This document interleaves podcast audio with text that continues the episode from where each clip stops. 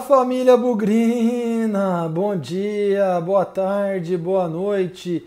E antes de mais nada, vamos preparar o nosso coração, porque o que a gente viu nesse Guarani 0, São Bento 0, foi de arrepiar os cabelos de qualquer torcedor. Claro que teve chance, claro que criou oportunidade, duas bolas na trave mas é muita gente preparando jogada, como diria Fernandão Lovato, e pouca gente para fazer gol. Muito toque de bola, muito passinho, mas tesão de ganhar o jogo tá esquisito. E outra coisa, hein?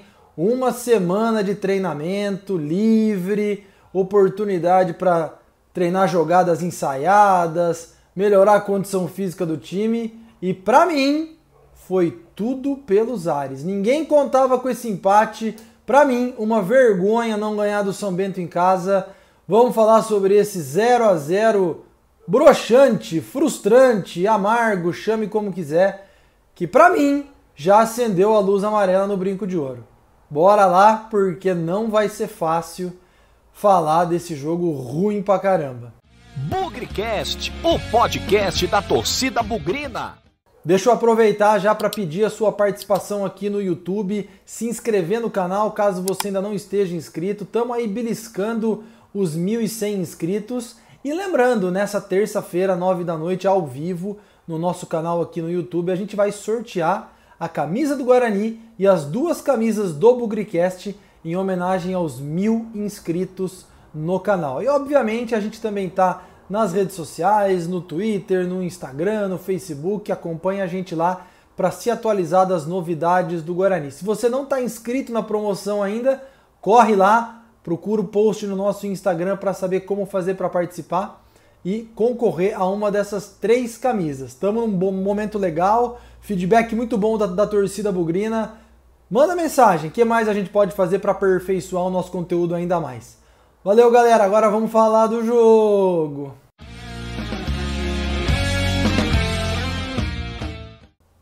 Bom, uma semana livre para treinar. O Guarani empatou domingo com o Red Bull Bragantino em casa, faria mais um jogo seguido em casa contra o São Bento. Veio aí contratação do Regis, possibilidade aí de treinamento, é, parte física também para melhorar. A gente tinha aquela dúvida constante de aparentemente a defesa estar organizada contra o Red Bull e contra o Botafogo, embora os dois tenham jogado com 10 em campo boa parte da partida, a expectativa aqui de se rever a defesa bem postada, mas muito mais do que isso, observar jogadas ofensivas, a transição, saída do meio-campo, a forma como a bola chegava no ataque. E talvez a escalação antes do jogo tenha mostrado isso. Éder Ciola pela direita, um lateral mais experiente, mais maduro. O Rodrigo Andrade no meio-campo para dar um pouco mais de saída de bola e o Bruno Sávio para dar um pouco mais de mobilidade no ataque. Na teoria, tudo muito bom. Time leve, veloz e com condição aí de, com todo respeito ao São Bento, pressionar o adversário e passar o trator. Só que quando a bola rolou, a gente viu exatamente os mesmos problemas. Pareceu que foi ordem do Alan Al no primeiro tempo, ou boa parte dele, né? Que Índio e Rodrigo Andrade não podiam passar do meio de campo para dar sustentação, é, correr menos risco de contra-ataque do São Bento. E a verdade é que isso mais uma vez matou a transição do time.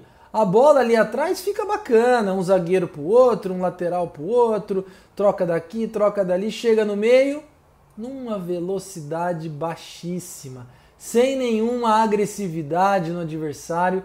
As poucas vezes em que isso aconteceu, e também não podemos dizer que o primeiro tempo todo foi trágico, foi em uma roubada de bola no meio-campo, na qual o Andrigo acabou chutando no travessão, e outra em que o Rodrigo Andrade na verdade duas, a segunda nem tanto, em que o Rodrigo Andrade enfim passou do meio-campo. Foi ali uma espécie de motorzinho, trouxe a bola para trás, de trás para frente e fez tabela, tentou uma jogada ou outra ali pelo lado direito, é, e, inclusive que o Tony, se eu não me engano, cruzou para trás uma boa trama ali com o Éder Ciola e o Andrigo também. Então, quando o Guarani colocou o meio de campo para frente e o Tony, coitado, foi, voltou, foi, voltou, foi, voltou, sem bola, a grande maioria das vezes. Quando o Guarani pôs o time para frente, chegou. Só que foi tão pouco que nós fomos para o intervalo com 0 a 0 As jogadas pelo lado direito foram muito melhores do que pelo lado esquerdo, aliás, atuação terrível do Bidu mais uma vez é, e que faltou a intensidade por todos os lados. A gente vai insistir aqui que nós que futebol é bola na rede. A gente precisa ver esse time saindo de trás, criando oportunidade e fazendo gol. Não roubando uma bola esporádica ali no campo de ataque, isso também faz parte do jogo, mas quando a bola sai dali de trás, continuam os dois zagueirões plantados dentro da área, toca de um lado, toca de outro, e ó, às vezes você vê pela televisão a zaga em linha, os dois zagueiros, os laterais e um vão gigante até o meio-campo para a bola chegar. Invariavelmente, o que acontece? Lançamento. É o Índio fazendo lançamento de um lado para o outro, é o, foi o Tony fazendo lançamento de um lado para o outro, Bidu tentando esticada de bola e não funcionou. A verdade é que foi um primeiro tempo igual, exatamente igual a tudo aquilo que a gente viu de ruim na criatividade, na ofensividade. E para quem treinou uma semana, é muito pouco. Você fala assim, poxa, mas teve chance? Teve, chutando de longe. Por quê? Não conseguiu criar, não conseguiu construir. As jogadas do Andrigo, aquela, o primeiro chute no, no travessão no primeiro tempo, um contra-ataque que meu, ele tinha que voar para dentro do gol, tinha que passar alguém do lado dele, acelerar a jogada. Não, chegou um tempo ali que não tinha ninguém com ele na transição, ele teve que dar uma pancada de fora da área. Quase fez o gol, o mérito dele foi um chute bonito. Azar que a bola não entrou. Mas a construção, muito, muito pobre. A gente que se acostumou a ver tabela, triangulação, um, dois, meia segurando, lateral passando, o ponto. Nada. Uma semana de puro nada no primeiro tempo. E foi muito preocupante. No intervalo, a gente até brincou aqui né, no Instagram do Bugricast eu e o Léo fizemos ali um bate-bola para fazer uma avaliação dos primeiros 45 minutos e quem sabe a gente transforme isso aí num, numa coisa padrão. O feedback foi positivo. A gente discutiu muito, né? Bruno Sávio estava nitidamente sem ritmo de jogo ainda, jogou pouco esse ano. A gente acreditou na saída dele, na saída do Renanzinho, muito mal o Renanzinho também, logo no intervalo mas isso só foi acontecer com 15 minutos do segundo tempo. E nesses primeiros minutos, difícil dizer que o São Bento levou perigo ao gol do Guarani. Mas o São Bento falou: Poxa, esse time aí parece que não, não tá criando muita dificuldade para mim, não. Vou arriscar. De novo, não corremos riscos, mas perdemos, essa é a verdade, 15 minutos do primeiro do segundo tempo também, com a possibilidade de ir para cima, morder o adversário e fazer o primeiro gol mais 15 minutos de absolutamente nada de futebol. Então, são 60 minutos de pouca inspiração. Quando o Alan Al colocou o Pablo e o Júlio César, as coisas melhoraram. E melhoraram porque Rodrigo Andrade ganhou um pouquinho mais de liberdade, o Pablo começou a fazer aquela dupla pelo lado direito que ele chegou a fazer na Série B com o Crispim, que ele fez na Série B às vezes com o Cristóvão. Então a gente começou a ver uma carinha de time ali. Algumas chances, né? O Bruno Sávio mandou bola na trave, o Andrigo dentro da pequena área, o próprio cabeceio do Bruno Sávio numa bela jogada do Pablo. Ali a gente falou, poxa, parece que o time achou um norte. Mas e aí eu brinquei em alguns grupos de WhatsApp com todo todo perdão ao nosso público aqui, Falei, meu, isso aqui é jogo de Rafael Costa.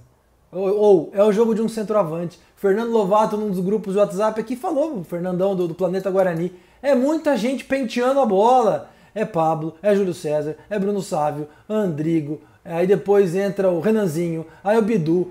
Quem que vai pôr essa desgraça na rede?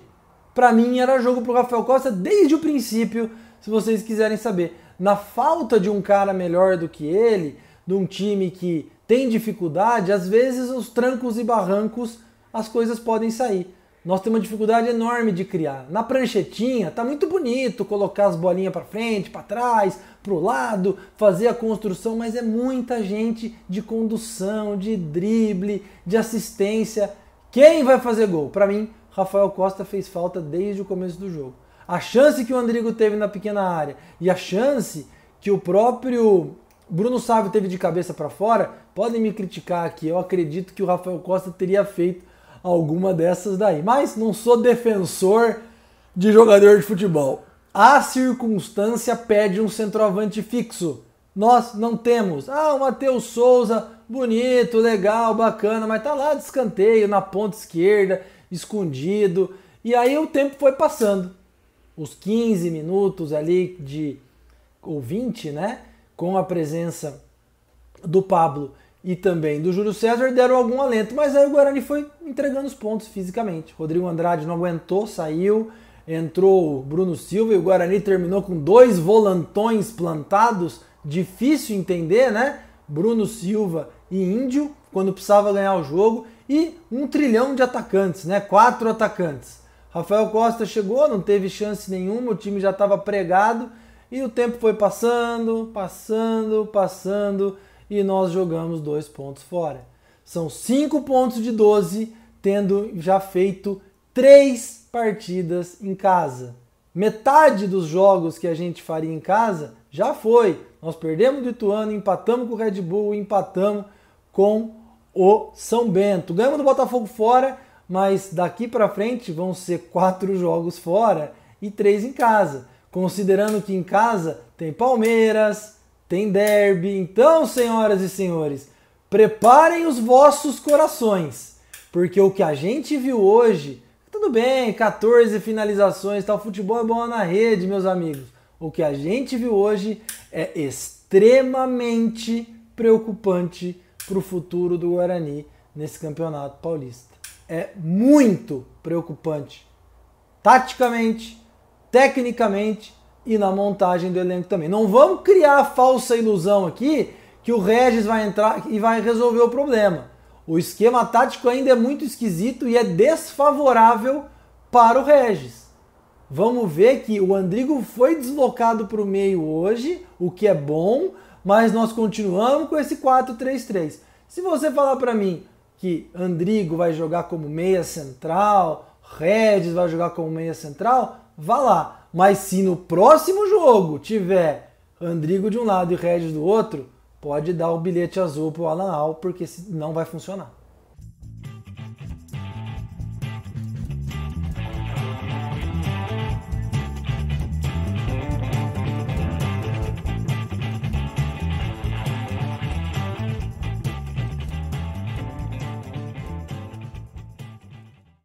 Vamos lá então para as notas do jogo. Lembrando que todo mundo começa com 6 e o desempenho vai dizer se merece mais ou menos. 0 a 0 ruim, 0 a 0 desagradável contra um São Bento que, na minha opinião, não vai ganhar de ninguém esse campeonato e vai ter muito mais derrotas até do que empates ou vitórias nesse campeonato. Vamos lá!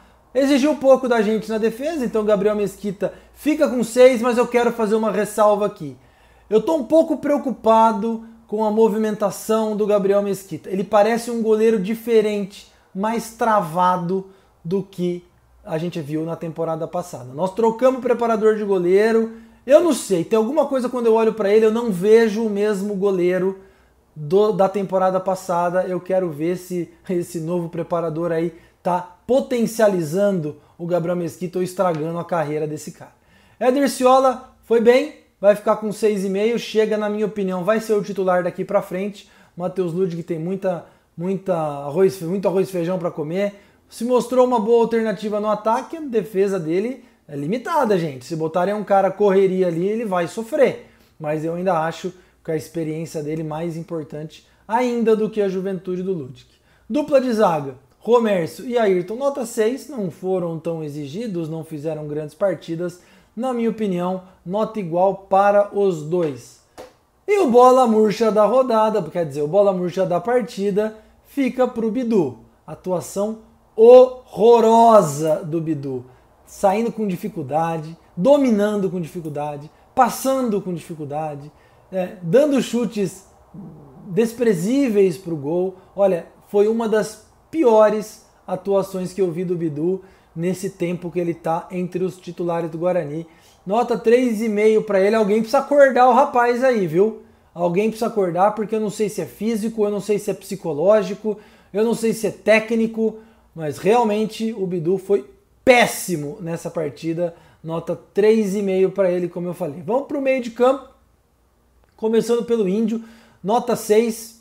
Uh, eu teria tirado ele em algum momento do segundo tempo, principalmente depois que o Bruno Silva entrou, não porque ele estava mal, mas porque não tem sentido terminar com dois volantes, brucutus ou plantadões, como a gente terminou esse jogo. Fica com nota 6, nem comprometeu, nem foi bem. Rodrigo Andrade, sim, foi bem, fica com a nota 7. É, precisa ser encorajado ou autorizado pelo treinador a passar do meio de campo. Porque quando ele passa, faz uma tabelinha, rouba uma bola na saída de bola do adversário, cria alguma coisa, tem um passe legal. Então, para mim, chegou em definitivo no time titular. Quem tem que discutir daqui para frente é Índio ou Bruno Silva, se for jogar nesse esquema, hein? Nota 7 pro Rodrigo Andrade. Continuando meio, Tony, atuação discreta. Achei que legal, inverteu umas bolas, deu uns passes, mas jogou muito pouco. 5,5 para ele, não foi uma atuação muito legal. Passando para o ataque, Renanzinho, nota 5, completamente previsível. Parecia que estava desligado do jogo, batimento baixo, ritmo baixo, é, não levou perigo em jogada nenhuma, nenhum chute no gol, nenhum contra um, nenhuma assistência, um passe, partida muito ruim do Renanzinho, nota 5, foi corretamente substituído, tardiamente, mas foi corretamente substituído. É, Bruno Sábio, 6,5, embora para mim não tivesse condição física alguma de estar em campo ou de jogar mais de 45 minutos, algumas das boas oportunidades vieram dele. Uma bola na trave, um cabeceio com perigo. É, Bruno Sábio fica aí com a nota 6,5. Precisa se condicionar um pouquinho mais para ver como joga daqui para frente. E na minha opinião, bola cheia foi o Andrigo, nota 7,5, muito mais pelo primeiro tempo do que o segundo. Acho que o primeiro tempo todas as finalizações foram dele. No segundo ele até teve uma boa chance ali que ele podia ter rolado para trás para o Bruno Sábio fazer o gol mas prendeu demais a bola. Fica com 7,5 para mim, o bola cheia. Andrigo, boa partida dele. Dos que entraram, Matheus Souza, Rafael Costa e Bruno Silva jogaram muito pouco, então ficam sem nota. Destaco aqui o Júlio César, que atuou bem, velocidade, é, nota 6 para ele, embora tenha jogado pouco. E o Pablo, nota 6,5 para mim, começando a reeditar a duplinha pelo lado direito que consagrou, mas o que fez ele aparecer bastante no Campeonato Brasileiro da Série B. Ele e o Éder Ciola ali, por um time que tem um repertório fraquíssimo de jogada, ele ali pela direita pode ser uma boa válvula de escape, uma boa alternativa. Para encerrar, Alan Al, meu querido, uma semana de trabalho para a gente ver quase a mesma coisa. Eu sei que, quer dizer, não sei porque eu não estou vendo. A coletiva deve estar tá acontecendo agora. Eu estou gravando logo após do jogo. Mas se de repente começar a bater muito na tecla, olha a estatística disso, estatística daquilo, estatística daquele outro, chutes a gol, pós de bola, estatística só serve para falar quando o time não ganha. E hoje pode ter chutado no gol, pode ter feito mais posse de bola, mas não fez gol. E muito pior do que isso, construiu jogadas muito, de uma forma muito ruim, de uma forma muito limitada. Você teve uma semana para trabalhar. Eu acho que você jogou esse tempo fora. Nota 4 para você. Comecem a prestar atenção. Não estou falando que tem que demitir o Alan Al aqui. Mas quem tem uma semana de trabalho para trabalhar tem que apresentar alguma coisa diferente na rodada seguinte. Eu não vi quase nada de diferente. Pessoal que está acompanhando o dia a dia de treinos aí, começa a ficar mais perto porque daqui para frente é só pedreira.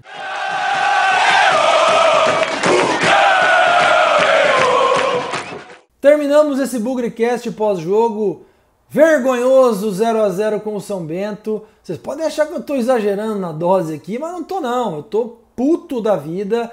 Os grupos de WhatsApp estão pegando fogo porque é inadmissível, inadmissível perder ponto para esse time do São Bento jogando brinco de ouro. Volto a dizer, Quatro jogos, três já foram em casa. Nós não ganhamos nenhum.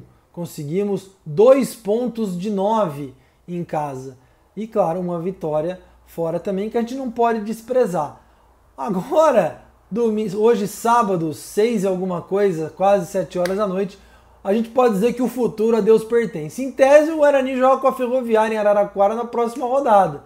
Agora, não vai ser em Araraquara porque o futebol está parado. A dúvida é: vai ter futebol? Se tiver fora do estado de São Paulo, Se não tiver, a gente vai esperar até quando tiver jogo de novo. Parece que nessa segunda-feira tem alguma reunião aí para definir o que vai acontecer. Eu já falei, esse assunto de Covid é sério demais, o futebol tem que parar e agora talvez o Guarani mude até o discurso, que peça para parar porque precisa ajustar muita coisa nesse time. Tem gente até falando que se parar já manda o Alan Hall embora e arruma um técnico novo para reorganizar esse time.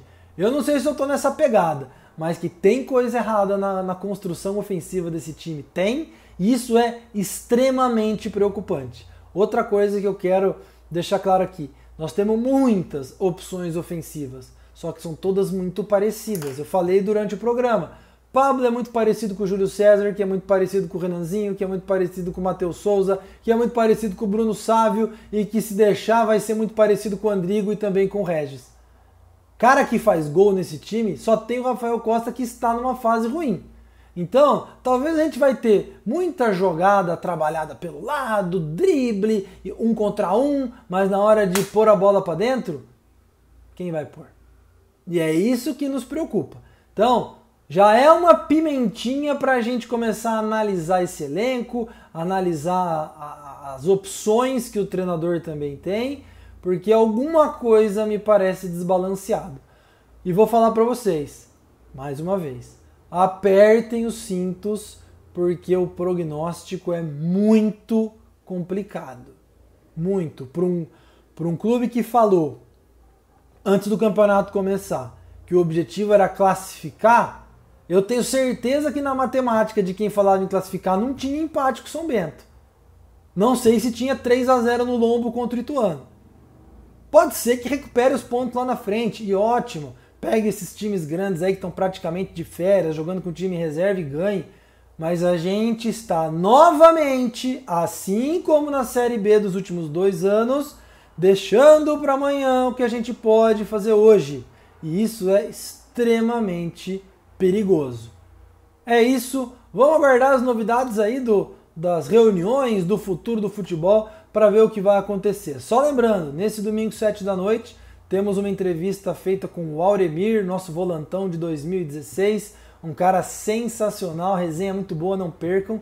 E a gente se vê na terça-feira à noite, 9 horas, nossa mesa redonda, para tratar desse jogo, do desdobramento do futebol. Acredito que na terça-feira a gente já vai saber. E o momento mais aguardado por todos, o sorteio da camiseta do Guarani, a nova camisa, e as duas camisas do Bugricast também. Se você ainda não está participando da promoção, Corre lá no nosso Instagram para saber como fazer e concorrer a esses três prêmios. E deixa o seu comentário aqui no YouTube, porque os comentários também são muito importantes. O que, que você achou desse programa? Dê seu feedback para a gente trabalhar ainda mais em favor do Guarani e da torcida bugrina. É isso, aguardemos o futuro, sem nunca esquecer que na vitória ou na derrota, hoje sempre Guarani. Avante, avante, meu que nós vibramos por ti, na vitória ou na derrota, hoje e sempre Guarani. É Guarani, é Guarani. Guarani.